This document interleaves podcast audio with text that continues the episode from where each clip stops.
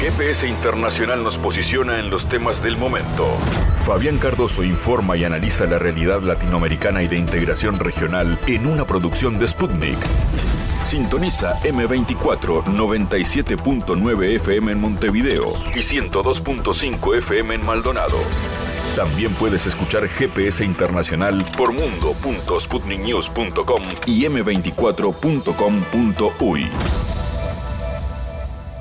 Nuevo GPS internacional, mirada depositada en el mundo desde el sur de América Latina. Y ahí vamos porque queremos hablar eh, de Chile, que está debatiendo una nueva constitución. El Consejo Constitucional es el órgano encargado de entregar el texto de la nueva constitución al país y está recibiendo en estas horas las propuestas de nuevas normas apoyadas por los ciudadanos chilenos para ser discutidos en este proceso. ¿Qué cambios quieren los chilenos en esta nueva constitución? ¿Cuáles son las iniciativas y cómo fue el proceso de participación? ¿Qué temas está discutiendo la sociedad chilena en estas horas? Vamos a analizarlo esto junto a Gabriel Gaspar, analista desde Santiago. Y con Daniel Kerfeld estaremos hablando de la situación eh, de eh, Ucrania porque el 7 de julio Washington anunció que le suministra a Kiev un paquete de ayuda militar que incluye miles de municiones de racimo. ¿Cómo se reacciona a esto desde Moscú? Y sobre todo, ¿cuál es el negocio que hay detrás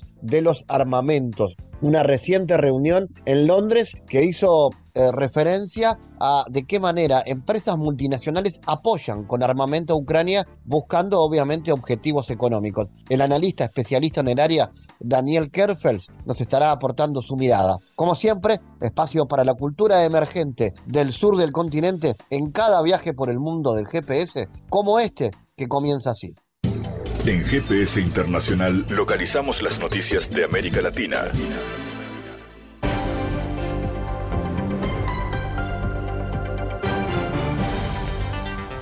Espacio ahora para las noticias el expresidente uruguayo Pepe Mujica se reunió con el presidente brasileño Lula da Silva en el Palacio de Planalto, pocos días después de que Brasilia asumiera la titularidad pro tempore del Mercado Común del Sur, el Mercosur. Sputnik dialogó con analistas sobre la importancia del encuentro en la legitimación de una nueva narrativa regional. El exmandatario uruguayo Mujica de 88 años de edad, visitó Brasil este 13 de julio, invitado a exponer en el Congreso de la Unión Nacional de Estudiantes de Brasil. El exmandatario, uno de los líderes morales de la izquierda latinoamericana reconocido a nivel internacional, aprovechó la ocasión para reunirse con el presidente Lula en el Palacio de Planalto. La visita se da pocos días después de que Brasil asumiera la presidencia pro tempore del Mercosur, la alianza estratégica que configuran Argentina y Paraguay, junto a los países de estos dos mandatarios, el 4 de julio, en medio de desavenencias entre Uruguay y el resto de los miembros del bloque respecto a la proyección de la plataforma supranacional en la búsqueda de acuerdos comerciales con otras latitudes, como la Unión Europea y China, el segundo Producto Interno Bruto más grande del planeta. El presidente del gobierno español, Pedro Sánchez, recibió en Madrid a su homólogo chileno, Gabriel Boric, en su primera visita a Europa. El presidente de gobierno, Pedro Sánchez, ha recibido en el Palacio de la Moncloa al presidente de Chile en su primera visita a Europa y a escasos días de la celebración en Bruselas de la cumbre Unión Europea-CELAC. Según la Moncloa, Sánchez destacó que España y Chile comparten la voluntad de trabajar juntos para dar un impulso definitivo al establecimiento de una relación renovada entre la Unión Europea y América Latina y el Caribe. Creemos que Europa y América Latina están llamados a mantener una alianza estratégica en la que ambas regiones se refuercen mutuamente, enfatizó Sánchez. El comando de la flota del Mar Negro de Rusia advirtió del peligro de las minas en la parte noroeste del mar debido al descubrimiento de una mina ucraniana a la deriva, informó el Ministerio de Defensa ruso. El comando de la flota de mar declaró una alerta a los navegantes de la presencia del peligro de las minas en una ruta marítima en la parte noroeste del Mar Negro, indica el comunicado. La advertencia se debe, según el ente castrense, al descubrimiento de una mina marítima ucraniana que se encontraba a la deriva sin control, poniendo en peligro la seguridad de la navegación de los buques civiles. Desde el ministerio precisaron que la mina fue colocada por las fuerzas navales ucranianas a principios del 2022 en el curso de la explotación indiscriminada de las aguas costeras del Mar Negro, lo que creó una amenaza para la seguridad de la navegación. El organismo militar recordó que en marzo del 2022 dos minas amarradas ucranianas, instaladas frente a las costas de la ciudad ucraniana de Odisea, fueron encontradas a la deriva cerca de las costas de Rumania y Turquía, lo que permitió evitar una tragedia. De no prolongarse la iniciativa de granos del Mar Negro, se verán afectados varios países del Oriente Medio, en particular Irak, Egipto y Arabia, además de que subirá el precio del trigo en el mercado mundial, declaró a Sputnik el experto iraní en agricultura. Si el pacto de granos no se prorroga, provocará sin duda el aumento de los precios del trigo en los mercados internacionales, como ha sido en los últimos años, porque los suministros del trigo se reducirán junto con el volumen de alimentos que se exportan desde Ucrania. Esto repercutirá negativamente en el equilibrio entre la demanda y la oferta y afectará a un grupo de países del Oriente Medio que importan trigo para satisfacer sus necesidades, como Egipto, Irak y Arabia Saudita. Irak necesita imponer 5 millones de toneladas de trigos para satisfacer la demanda interna, pues el país enfrenta la sequía, la alta salinidad y la caída del caudal de los ríos Tigris y Eufrates. El presidente ruso Vladimir Putin afirmó que Moscú estudia la posibilidad de suspender por un tiempo su participación en el acuerdo de granos y volver a cumplirlo cuando se cumplan las condiciones prometidas a la parte rusa. El 22 de julio del 2022, Rusia, Turquía y las Naciones Unidas firmaron un acuerdo para desbloquear la exportación de grano y fertilizantes de Ucrania en medio de las hostilidades, mientras que el gobierno ucraniano suscribió un documento similar con Ankara y representantes de Naciones Unidas. Moscú firmó con Naciones Unidas un memorándum para facilitar la exportación de fertilizantes y productos agrícolas rusos a los mercados internacionales. Desde entonces, el acuerdo fue prorrogado en tres ocasiones, la última vez el pasado 17 de mayo por dos meses. Hablemos de Chile. El Consejo Constitucional, el órgano encargado de entregar el texto de la nueva constitución del país, recibió al 10 de julio las propuestas de normas apoyadas por los ciudadanos chilenos para ser discutidas en el proceso. Las propuestas para la ciudadanía del proceso constitucional son llamadas iniciativas populares de normas. La Secretaría General de Participación Ciudadana estableció una primera instancia para que las iniciativas fueran presentadas por los interesados entre el 7 y el 21 de junio. De este proceso fueron seleccionadas eh, varias de acuerdo a varios criterios de admisibilidad, en particular los 12 límites o bases constitucionales que funcionaban como marco para la redacción de la nueva Carta Magna que podría sustituir a la implementada durante la dictadura de Augusto Pinochet. Vamos a conocer más sobre esto. ¿Qué está discutiendo Chile? Vamos a hacerlo con Gabriel Gaspar. Gabriel, ¿qué cambio quieren los chilenos en su nueva constitución? ¿Cuáles son las iniciativas y cómo ha sido el proceso de participación? Eh, qué gusto escucharte, Fabián. Eh, mira, quizás una introducción. Los chilenos llevamos ya varios años en un proceso constitucional y lo que podríamos decir es que hoy día el tema tiene muy baja intensidad en la sociedad. Y muchos lo explican porque la cantidad de veces que ahí eh, hemos tenido que ir a plebiscitos, a elecciones, nuevamente plebiscitos de entrada, después plebiscitos de salida, falló, se rechazó, entonces hubo una elección para los nuevos convencionales. Resultado, hay un agotamiento, una fatiga constitucional en la sociedad chilena que señalan varios autores. Desde ese punto de vista, como tú bien señalas, el proceso eh, se ha iniciado, debiera concluir en diciembre con un nuevo texto para el cual un grupo de expertos elaboró unos marcos y una propuesta básica para evitar una gran dispersión. Pero además fijó un mecanismo de participación ciudadana donde una iniciativa respaldada por algunos miles de firmas podía ingresar, y eso es lo que ha concluido recientemente. Eh, podríamos decir que ahí está a mitad, mitad y mitad. ¿Cuáles son las perspectivas para hablarlo de una manera muy sencilla y práctica para los radioescuchas? Eh, la mayoría de la convención hoy día la tiene una derecha dura y el mundo progresista ha quedado en minoría, incluso sin capacidad de veto. Esto es, es parte de la agenda nacional, resultado de la agenda nacional. Y desde ese punto de vista hay dos alternativas o esta mayoría aprueba una constitución, digamos, más dura que la actualmente vigente, o se logra eh, conservar lo fundamental de los cambios que señala la comisión de expertos, que en, general son bastante equilibrados, que es combinar eh, derechos con las obligaciones y sobre todo la gran discusión entre Estado subsidiario o un, o un Estado social de derechos. Esta discusión, vuelvo a repetir, tiene agotada a la población. Y con esto eh, incluso no es un tema en la agenda del, de primer orden. Entonces, se corre el riesgo de que si el documento final sale muy cargado hacia la derecha, paradojalmente muchas de las fuerzas de izquierda y progresistas y de centro voten en contra, o sea, hay un nuevo rechazo. Con lo cual queda vigente la actual constitución.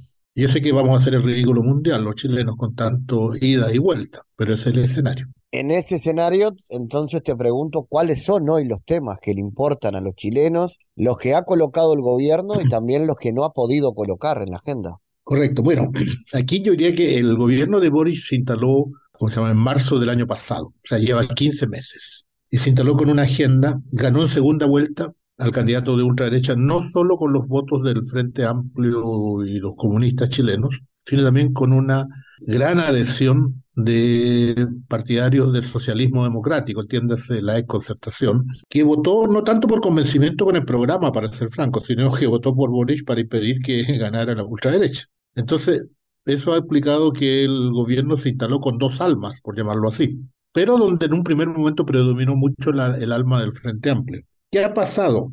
Eh, en, para decirlo en corto, se ha instalado una nueva agenda de urgencias sociales que tiene que ver con dos temas súper prácticos. El primero, la preocupación de la sociedad por la delincuencia, que en Chile ha aumentado. Quizás todavía estamos en rango bastante bajo respecto a la media eh, latinoamericana, el número de homicidios, el número de delitos, etcétera.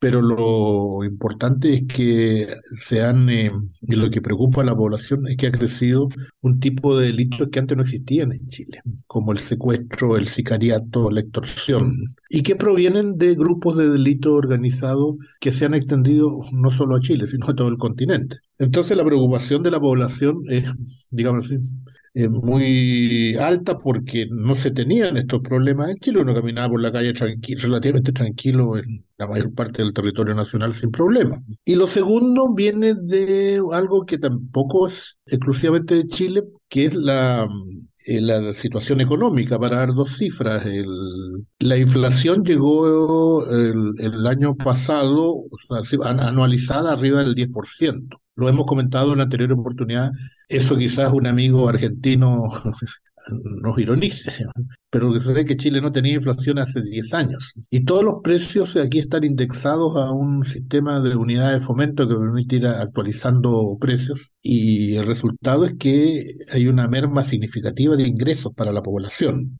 Entonces, eh, esto también ha llevado a un decaimiento de la inversión en, por otras razones, de la economía global. Chile es un país muy abierto que comercia con casi todo el mundo y nosotros tenemos, con suerte, este año vamos a tener un crecimiento proyectado por el gobierno de un 0.2%. Es decir, estamos al borde de la recesión. Entonces, la preocupación de la población es básicamente, son básicamente dos. Es, que no la salten en la calle y que el dinero le alcance hasta fin de mes. Frente a ese cuadro, una agenda, eh, la agenda original del presidente Boris, con un gran énfasis en varias reformas, algunas muy valóricas y con un estilo muy identitario, como llamamos acá, empezó a quedar desfasada. El gobierno ha tenido una gestión difícil, también para la mayoría de sus cuadros, que es gente joven con poca experiencia. El resultado es que ha tenido dos derrotas electorales. Hubo una derrota en el plebiscito de salida por el cual el gobierno de la convención, de la primera convención constitucional, por el cual el gobierno se jugó a fondo, incluso llegó a decir que su programa de gobierno dependía de la aprobación de la reforma y fue derrotada 60-40 más o menos. Y en segundo lugar, a inicios de mayo se eligió el nuevo equipo de consejeros constitucionales y la derrota fue mayor. Y pues ahí fue donde ganó la derecha eh, rotundamente esa elección. El resultado entonces es que tenemos un gobierno de minorías y donde yo me atrevo a afirmar que el proyecto original de Boris eh, y del Frente Amplio está abortado. y se ha transformado a 15 meses de su, de su inicio en una, ha arribado a una situación que ha perdido la conducción de la agenda, el control de la agenda, está en minoría política, está en minoría electoral, está en minoría en el Congreso y además ha perdido la calle. Es un debilitamiento muy fuerte del cual deberá hacerse cargo el equipo de conducción de gobierno, porque si no le quedan dos años y medio eh, muy difíciles por delante. Gabriel, ¿qué nos puedes eh, contar, explicar de lo que pasa en la, en la huracanía y cuáles son los objetivos de las Fuerzas Armadas al respecto? ¿Hay diferencias entre la gestión de Boric y las anteriores respecto a esta problemática en esta zona del país? Bueno, eh, yo diría que lo primero es eh, reconocer que la, situación de la Araucanía es una situación preexistente y que traspasa a todo el Estado chileno desde hace muchos años, donde el Estado chileno ha llegado tarde a enfrentar este tema, no solo el de la Araucanía, en general el tema de los pueblos originarios. El año pasado, en abril, se decretó un estado de excepción que permitió la presencia de las Fuerzas Armadas, en mi opinión, muy con un mandato muy difícil, o sea, mejor muy difícil de explicar, muy, con una misión muy confusa, que en el fondo es mantener el orden, pero con severas limitaciones para el despliegue de las Fuerzas Armadas lo cual ha llevado a un proceso de aprendizaje, pero también de dificultades legales, eh, porque obviamente hay que combinar el respeto a los derechos de la población, pero también el resguardo legal de los agentes del Estado encargados de hacer cumplir la ley. Y se han presentado unos pocos casos, pocos pero emblemáticos, donde eh, tanto funcionarios policiales como militares que han actuado en el marco de, este estado de excepción han recibido, eh, están bajo proceso. Entonces, ¿cuál es el resultado hoy en día? Ha habido una disminución progresiva de los hechos de violencia. ¿Cuáles son esos hechos de violencia? Hay, a ver, el partido por allí. La inmensa mayoría del pueblo mapuche eh, está organizada en, en, esa zona en comunidades y esas comunidades son eh, relativamente autónomas entre sí. Ese es uno de los problemas porque no existen interlocutores que los unifiquen. También esto, esto no es casual, porque corresponde a la central lucha del pueblo-nación mapuche, de que al tener esa autonomía nunca pueden aniquilar a su Estado mayor central, por llamarlo así. Entonces ha sido una forma de resistencia. Eh, de todas esas comunidades, un grupo pequeño ha optado por una política dura de, de, violación de la ley en defensa de sus derechos. ¿A qué me refiero a violación de la ley? Al uso, a recurrir a la quema de vehículos, a recurrir a la quema de propiedades, al incendio de propiedades, en algunos casos con claros casos de crímenes, por ejemplo, no hay un matrimonio de colonos eh, mayores de tercera edad que murieron quemados producto de un incendio provocado por una, una agrupación de estas que comentamos. Eso ya no, no tiene nada que ver con, eh, con demanda de pueblo originario, es un acto de homicidio, en mi opinión, y debe ser procesado debidamente. No es la mayoría, pero existe. También casos de extorsión y surgen zonas intermedias como el robo de maderas. Esa es una zona eminentemente maderera hoy en día. Y en el, y en el robo de madera están metidos los mapuches, pero también mucho huinca. Huinca es el, llamémoslo en lengua mapuche, es el extranjero, el no mapuche. Y también está metido el narco. Eh, el resultado es una, una situación muy difusa de violencia en la cual las fuerzas policiales han sido superadas y la presencia militar desplegada en una actitud más bien disuasiva, eh, ha permitido disminuir notoriamente el número de, de, este tipo de actividades en relación a años anteriores. Me refiero al gobierno de, de, presidente Piñera. Pero y, esta disminución, muchos nos preguntamos si depende del éxito de la estrategia o simplemente de la presencia militar. Si uno saca a los militares, vuelve a volver a crecer. Entonces, lo que algunos comentamos, y yo me incluyo entre ellos, es que aquí hace falta una estrategia más integral, porque los problemas de la Araucanía no se resuelven con el despliegue militar exclusivamente. Hay que hacer eh, políticas de reparto de tierras, políticas de integración cultural, políticas de sociales, y de eso eh, la verdad es que eh, se ve poco hoy en día o ha sido poco el tiempo. Entonces el resultado es una situación de un conflicto ¿cómo se llama? que permanece, que tiene menores eventos, pero que no ha, no ha desaparecido del, todo y que tiene raíces más profundas. Ahora, ¿cuál es la diferencia? Obviamente este gobierno tiene una mucha mayor preocupación en que no se produzcan víctimas civiles en el despliegue militar. Y para eso ha sido particularmente riguroso en las normas del uso de la fuerza.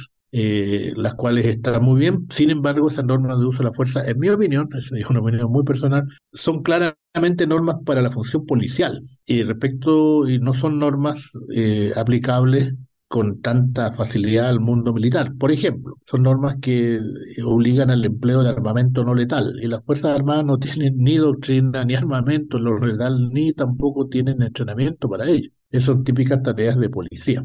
Esa es la situación en una apretada síntesis, querido Fabián. Eh, y Gabriel, lo último, a nivel de política exterior, el perfil de mirada regional que ha propuesto el gobierno de Boric ha llamado la atención por, por cierta apertura, una mirada tal vez un poco menos dogmática, o bueno, ha sido distinto a lo que se esperaba o no? A ver, hay un muy buen planteamiento en el programa de política exterior del presidente Boric respecto de hacer de América Latina su zona preferente, su prioridad en su política exterior. Sin embargo, esto tiene la dificultad que la región padece de, en primer lugar, de un eficiente mecanismo multilateral regional. Quizás lo más importante hoy día es CELAC, pero a nivel de Sudamérica carecemos de, un organismo que permita coordinar políticas. En eh, segundo lugar, la población está en lo que yo señalaba anteriormente, enfrentando urgencias como son la delincuencia y la situación económica, y ahí concentra su opinión.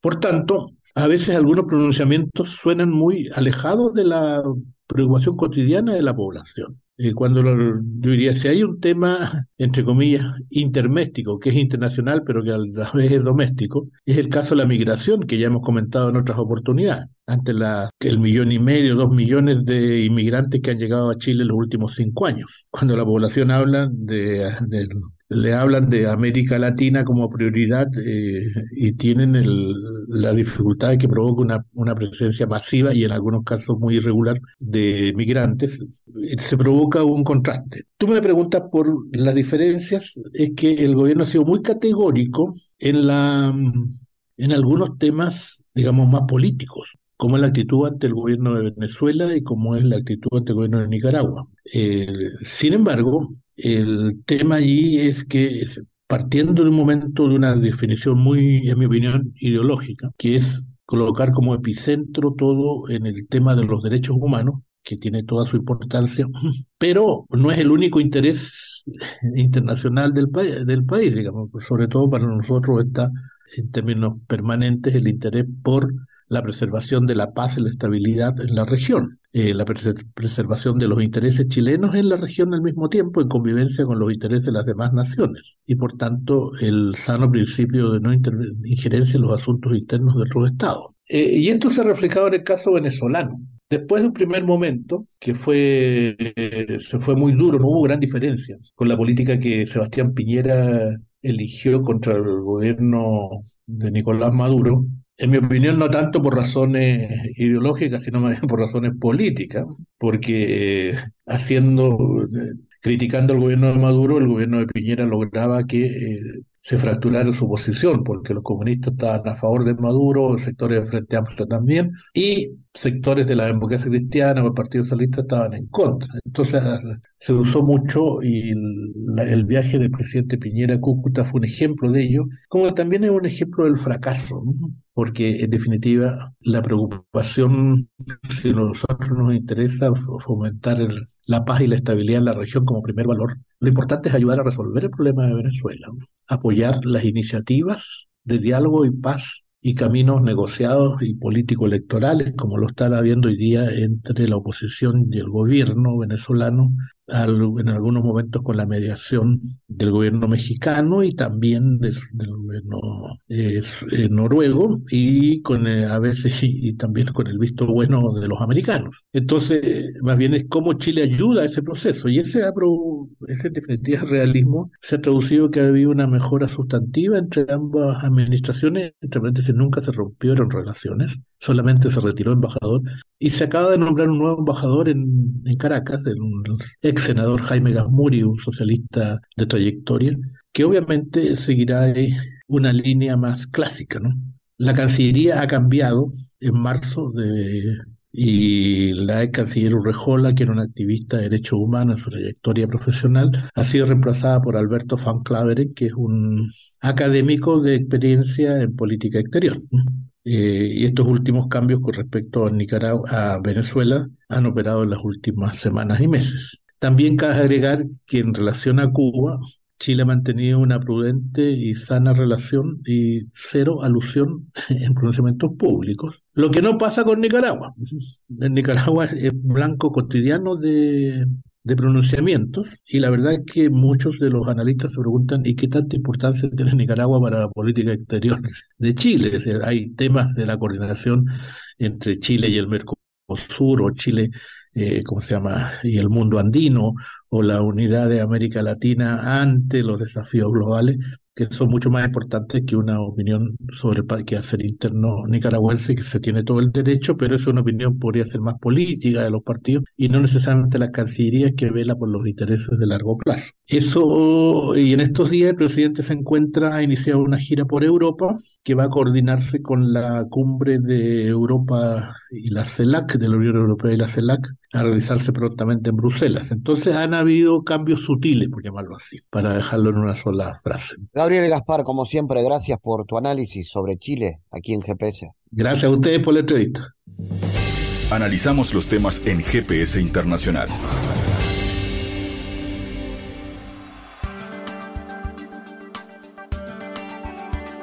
El pasado 7 de julio, Washington anunció que va a suministrar a Kiev un paquete de ayuda militar que incluye miles de municiones de racimo. Desde Moscú, varias otras capitales y organismos internacionales se han condenado la medida como inhumana, pero la Casa Blanca defiende la iniciativa con el poco avance de la contraofensiva ucraniana. Este tipo de munición representa un grave peligro a largo plazo para la población civil, sobre todo para los menores de edad. La Convención sobre Municiones en Racimo, adoptada en 2008, es el único tratado internacional vinculante que prohíbe el uso de estas armas hasta ahora unos 123 países se han adherido al acuerdo, pero no Estados Unidos, Rusia y tampoco Ucrania.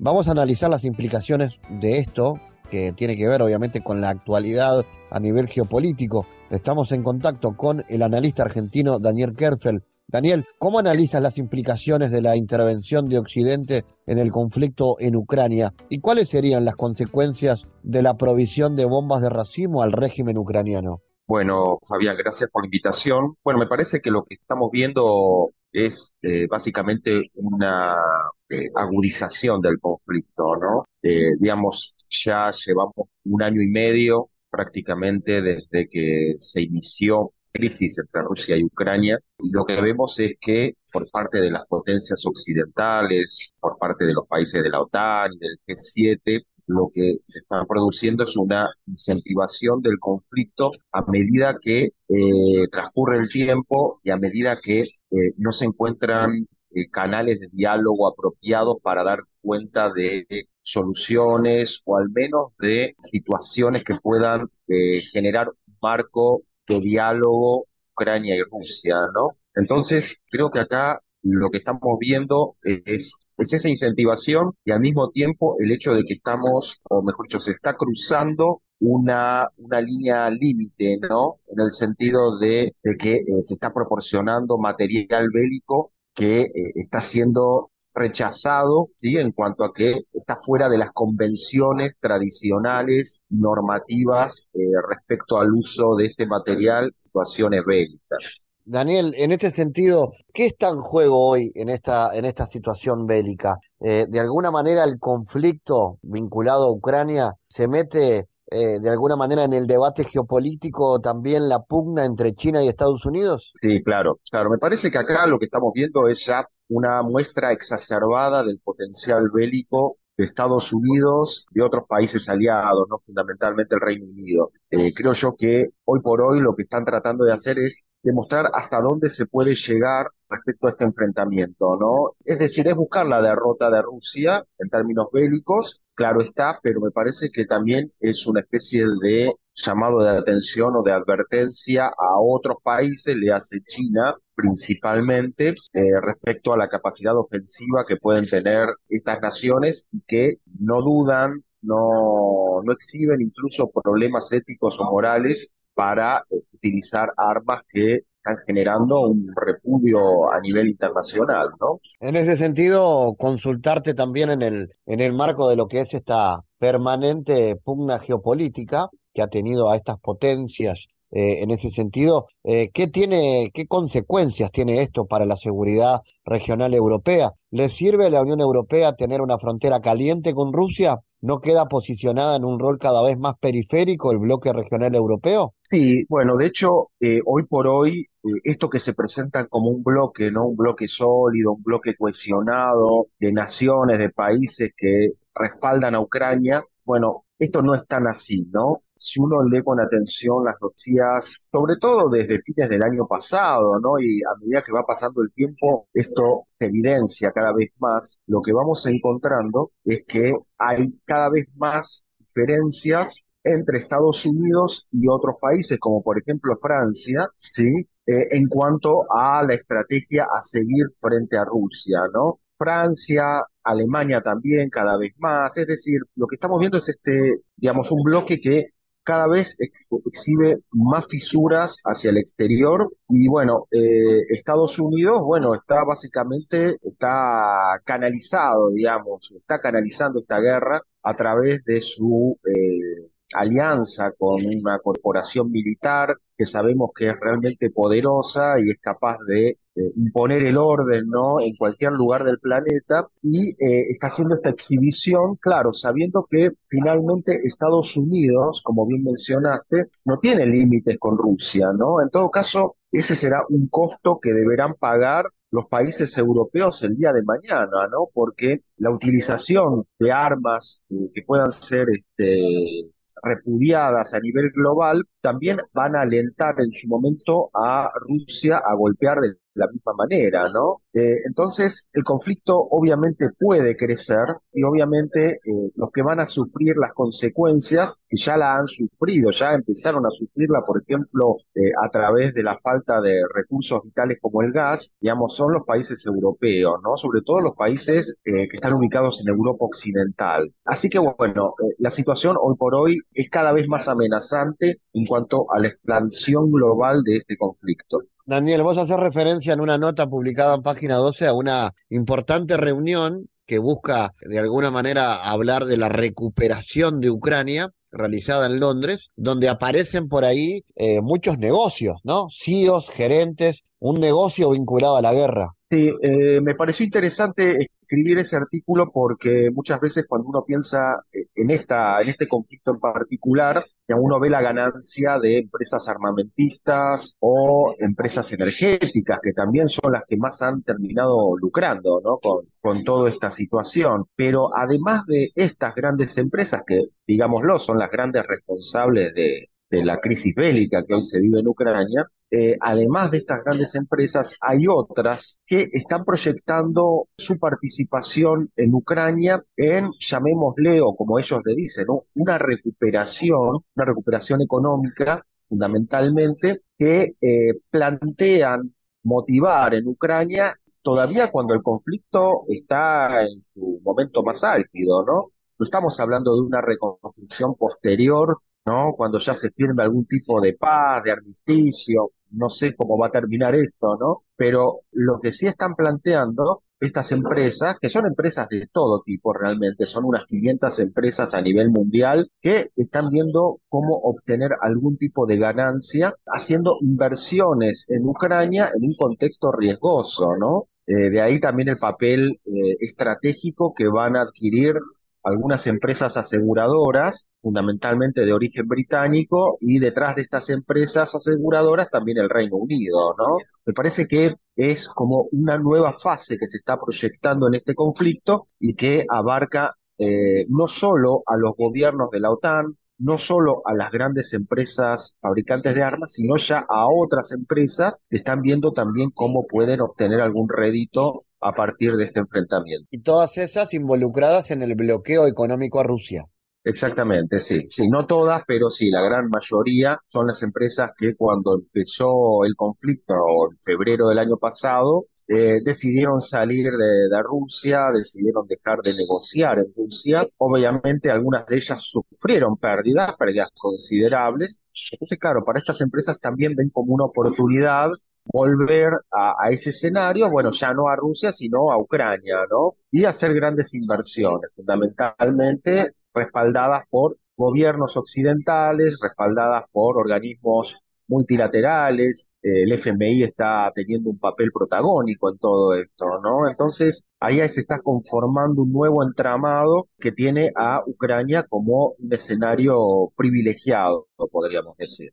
Daniel, finalmente, ¿cómo ves la, la, salida a esto, a esta situación? ¿Crees que va a haber una salida negociada finalmente? Hasta ahora no hay visos de una salida de estas características. Eh, lo más probable, me parece a mí, por lo que yo estoy leyendo y analizando, es que países que están muy comprometidos con, con el enfrentamiento con Rusia terminan también viviendo un desgaste, ¿no? Es decir, para Estados Unidos, por ejemplo, cada día que pasa es un desgaste más para una gestión, para un gobierno como el de Joe Biden, que está, también está buscando reelegirse, ¿no? Eh, cuando empezó el conflicto y unos meses antes había mucho fervor patriótico y nacionalista, incluso entre los dos partidos, ¿no? El demócrata y el republicano. Sin embargo, a un año y medio del de desarrollo de este conflicto, lo que se está viendo, eh, porque en eso Estados Unidos eh, tiene una una gimnasia muy precisa ¿no? en cuanto a la realización de encuestas continuas, lo que se está viendo es que el apoyo de Estados Unidos, que es un apoyo monetario, ¿no? que ya va de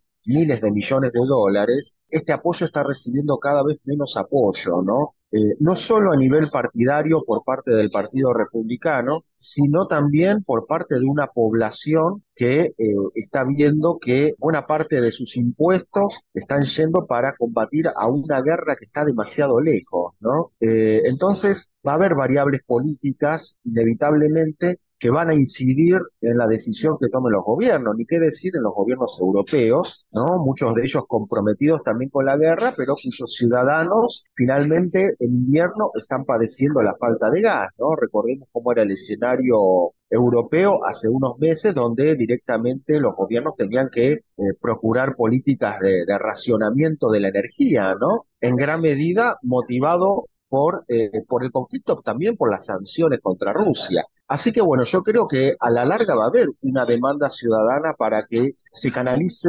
algún tipo de, no sé si solución, pero por lo menos algún tipo de diálogo que eh, al menos frene por un momento ¿sí? esta sangría constante de recursos, de pertrechos militares que, digamos, enriquece a algunos, algunos pocos, pero al mismo tiempo está generando una inestabilidad cada vez mayor a nivel internacional. Daniel Kerfeld, gracias por tu análisis para GPS. No, gracias a ustedes. En GPS Internacional navegamos por la sociedad y la cultura.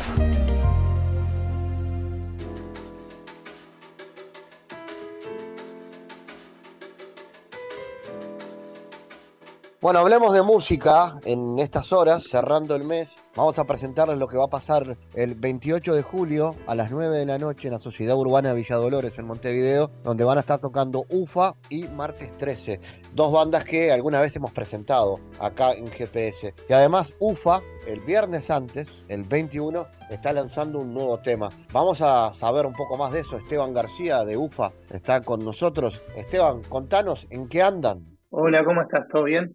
Por suerte estamos ya lanzando material nuevo, que sería el adelanto de nuestro tercer disco, y presentándolo en vivo como, como corresponde, ¿no? Eso, el 21 entonces largan un nuevo tema que vamos a estar escuchando como primicia. Lo importante es de qué trata y cómo viene, cómo suena esa, esa nueva canción y cómo se la preparan para el show, para el vivo. Sí, este viernes 21 vamos a lanzar el tema nuevo de UFA que se llama Cambiar, que como el nombre lo dice, demuestra y acompaña una serie de cambios importantes en la banda, un poco de las integraciones, ya que ahora hay, hay unos músicos que no están y unos nuevos que se integran.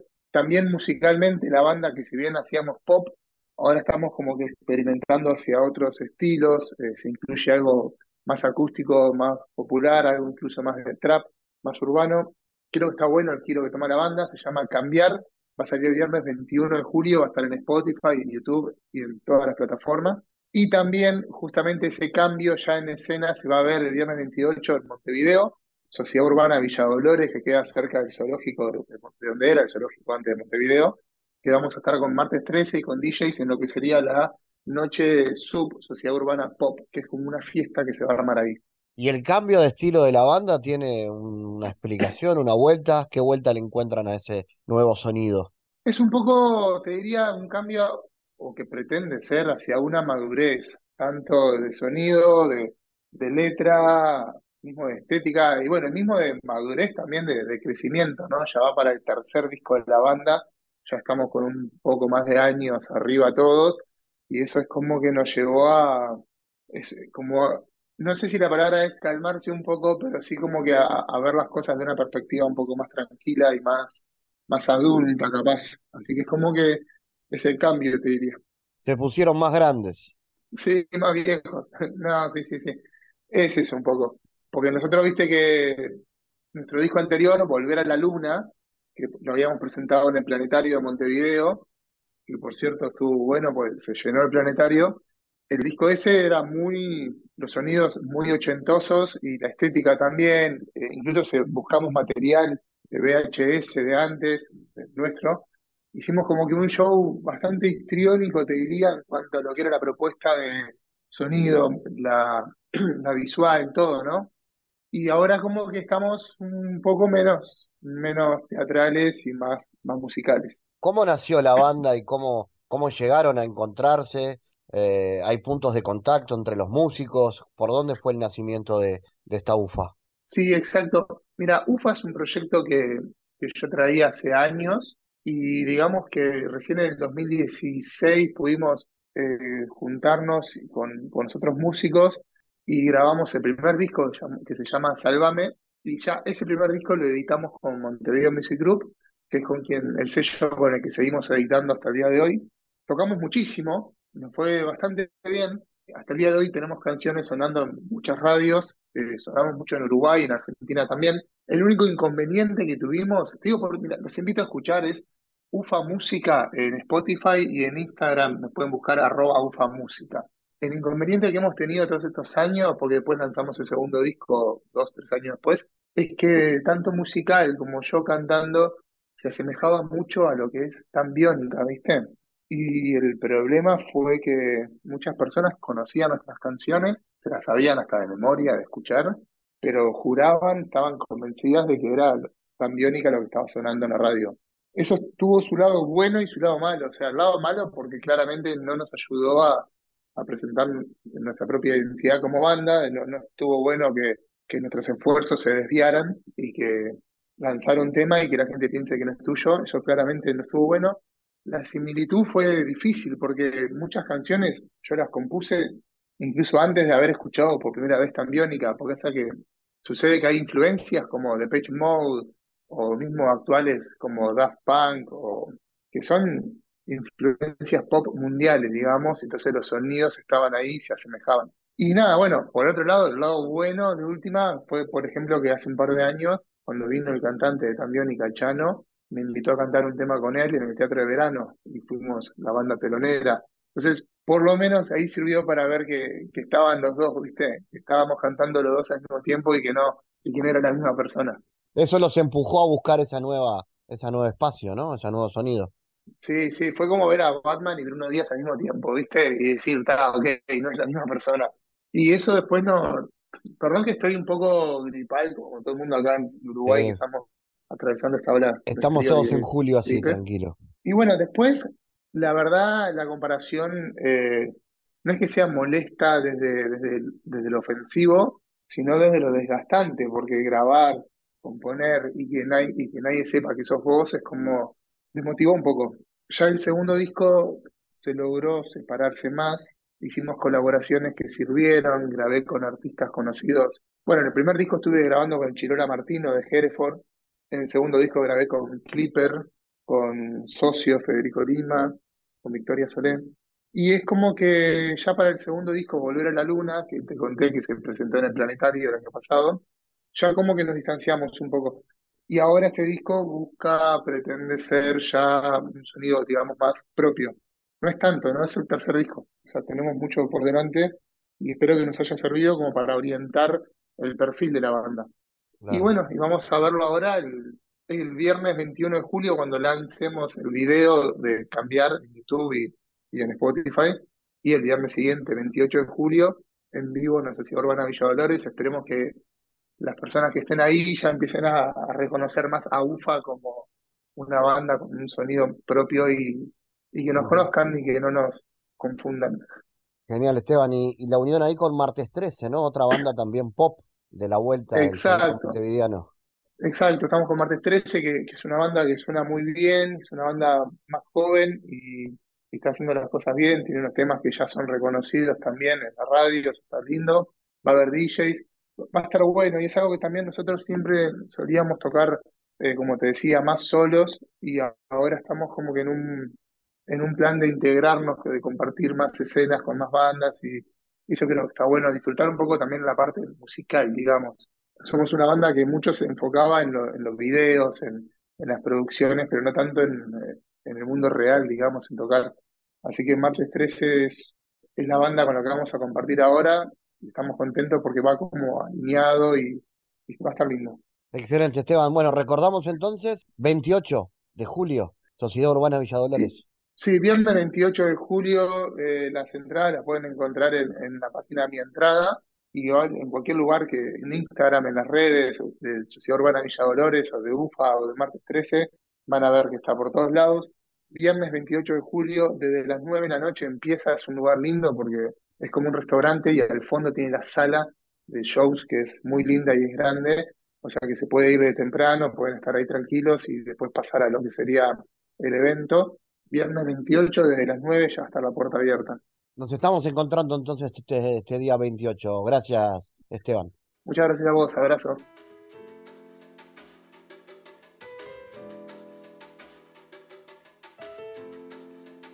Bueno, este 28 de julio también, como hemos estado mostrando bastante agenda para este fin de mes en Montevideo, este 28 de julio a las 10 de la noche en el bar Inmigrantes se presenta Chole y la vecindad, punto de partida gira 35 años. Bueno, también con bandas invitadas, pero lo mejor es que el propio Chole nos cuente de qué se viene este show. Chole y la vecindad, 35 años, punto de partida y varios conceptos ahí que están en la vuelta.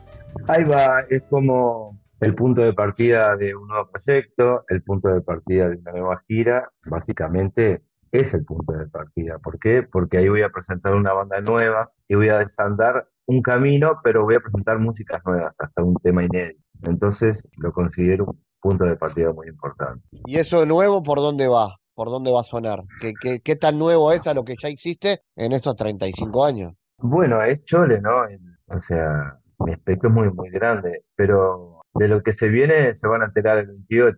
Yo no quiero hacer ningún adelanto, simplemente que se comienza una gira que me va a llevar junto con la vecindad por el interior eh, a varios lugares, varias localidades.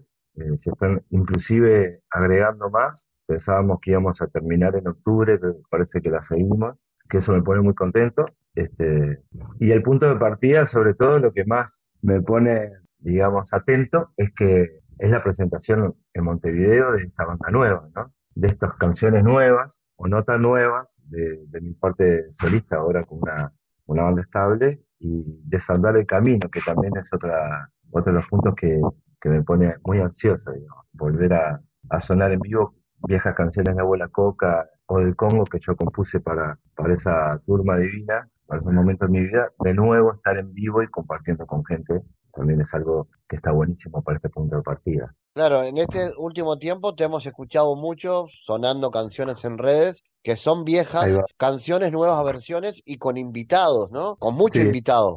Bueno, ese fue el último disco, un disco a duetos que se llama Juntos, que está en Spotify. Después hice dos atrás, el primero que se llama Chole, ya por el 2015, que empecé con las ganas de, de mostrar otra otro chole que no, no era ni abuela coca ni congo, que era más, más de rock, más baladas, y bueno, salió por suerte muy bien porque se ganó el graffiti y ahí me como que me, me inspiró a seguir adelante, saqué un nuevo disco que fue Solo Cosa Buena, que también estuvo nominado para los grafitis, que me quedé muy contento. Y este tercero también, o sea que me lo tiraron re para adelante la prensa, eso te pone pilas en, un mundo que a veces este, el, el artista es tan eh, mirado con una, una gran lupa, yo me siento eh, contento por eso y por, por este disco juntos que estaban todos los, grandes players, las grandes players de acá cantando conmigo, la verdad que, alucinante. Esto que se viene ahora no es con, con muchos invitados, pero sí es con canciones como de la misma índole, de las viejas versiones y muchas canciones nuevas. ¿Cómo es esto de reinventarse? ¿Qué significa para vos reinventarse todo el tiempo artísticamente?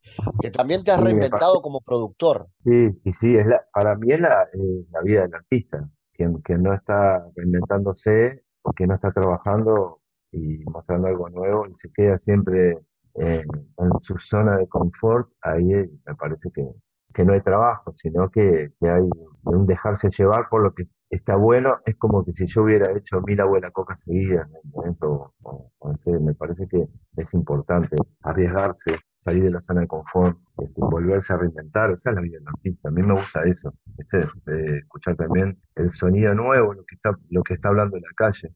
Este, es importante saber que el artista, yo cuando, cuando empecé con esto era un joven que quería gritar libertad, ahora los jóvenes quieren gritar otra cosa y tienen otro vehículo. El nuestro era el rock, o el reggae, o el rock mestizo, como lo quieras llamar. Y ahora está el trap, el hip hop, el drill, que, que son el nuevo sonido de la calle. Y ese sonido también tiene un que hablar, tiene que decir, que ahora lo ponen en barras y en rimas. Entonces hay que estar muy ¿Es como, el, ¿Es como el nuevo ritmo del barrio ese? Para mí sí, porque, porque ¿sabes qué? Porque no habla de lo que pasa en Londres ni en las calles de Nueva York, habla de lo que pasa en, el 18 de Gido, o en el barrio Borro, o en tu barrio, ¿sí? Entonces eh, se uruguayiza la cosa. Es lo mismo que, que digamos este, el rock uruguayo. El rock uruguayo, estamos hablando de un folclore de otro lado, pero ¿por qué se uruguayizó? Porque las letras hablan de nosotros y, y el ritmo se misturó con algo nuestro. Entonces hasta el rock milonga, ¿entendés? Este, bueno, me parece que es así las raíces, ¿no? Este, es lo nuevo que está pasando ahora, que esto viene del hip hop, que viene de Nueva York, pero las letras y el sonido hablan de Uruguay. Entonces hay que prestar atención la faceta de productor, ¿cómo la llevas? Que la desarrollas hace mucho tiempo y con bandas, incluso con una que te va a acompañar en este show, ¿no? Sí, la y también hice cuatro pesos de propina, nadie. Ahora estamos con, unas nuevas bandas conocidas eh, coqueteando para hacer discos. Bueno, me gusta mucho. Es un trabajo que tiene que estar tu, tu, tu mirada, pero no se tiene que notar tu pincel. No sé si me explico. ¿Entendés? Este, entonces te metes en la psicología del otro artista y te metes en el mundo de, sacarse el ego totalmente primero y vibrar con, con, la frecuencia del otro artista. Entonces es un camino adicional también de aprendizaje, de, momentos buenos y de momentos gigantes también, porque como decía un gran amigo, en un estudio el momento malo se lo puedes crear en un segundo, con una palabra, con una mirada, y después no salir más de ahí. Entonces, es mucha psicología, a mí me gusta, me gusta eso, y me gusta el resultado que sea algo propio del artista, que se vea tu trabajo, pero como te dije antes, que no se vea tu pincel, tu mano que guía. Entonces, este, es muy interesante. ¿Hay una banda que te va a acompañar en este show del 28 con la que estás trabajando también? Un Tapanacara es una banda nueva eh, que es del interior. Un Tapanacara es un dicho también fronterizo, el del Portuñol, juega mucho con eso. Sí, van a estar abriendo el show. También es la banda que soporte mío, es la vecindad. Los mismos músicos que tienen ese proyecto alucinante, que, es una un mestizo y fronterizo, está buenísimo, uruguayo, total, 100%. Y estaría buenísimo que, los que van a participar ese 28 de julio en Inmigrantes vayan con tiempo para vernos, abren a las 22, se van a, sorprender y, me abre eh, también este, la puerta para decirte que hay un movimiento nuevo de, que la Urizá volvió a la banda, que me está animando, poniendo de buen humor, quizás este, sorprendiendo, quizás sea la palabra, como después de la pandemia nos animamos a juntarnos nuevamente porque estábamos, al estudio me llegaban muchas producciones independientes de músicos que ni siquiera habían salido a, tocar en vivo y ya tenían en su Instagram 7.000, 8.000 personas. Un caso increíble, este, una, ¿no? una explosión de música solitaria y de, de, entre cuartos. De streaming, que vos le preguntás al artista y tocaste en vivo y te dice, no, nunca, y tengo un medio barro. Y, y, te juntás con, con, en el estudio con amigos, no, no, no juntamos. Bueno, quizás la necesidad de juntarse este, está haciendo esa explosión que le va a hacer muy bien a, a la música uruguaya y, y a los encuentros musicales. Chole, entonces, el 28 a las 10 de la noche en Inmigrantes, Chole y la vecindad, punto de partida, giro 35 años. Ahí está, nos vemos ahí entonces. En Inmigrantes ya están por retiques la, las entradas, son pocas porque es, es, un sótano re lindo, bien ambientado, pero entran solo 180 personas. Y, este, y espero que estén ahí, así disfrutamos de este punto de partida. Vamos arriba, Chole, gracias y saludo por ahí. Gracias a vos. El mundo en GPS internacional.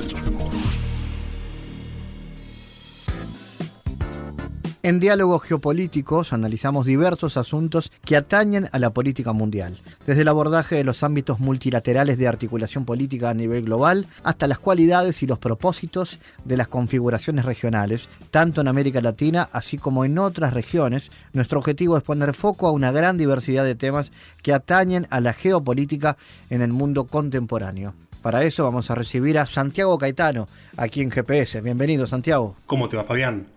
Hoy hablaremos de la afirmación expuesta por el internacionalista estadounidense John Mersheimer en su texto Una respuesta realista, en el que refiere a uno de los postulados más característicos del paradigma realista en torno a su sesgo estatocéntrico para la explicación de la política internacional.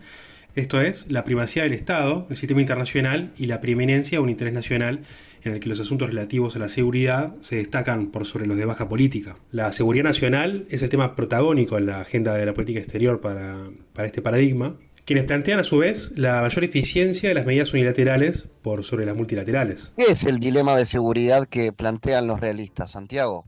En un marco de anarquía, cada uno de los estados es un potencial agresor, por lo que solo pueden confiar en sí mismos, a partir del proceso de autoayuda, en pos de asegurar su seguridad interna, lo cual lleva al dilema de la seguridad del sistema.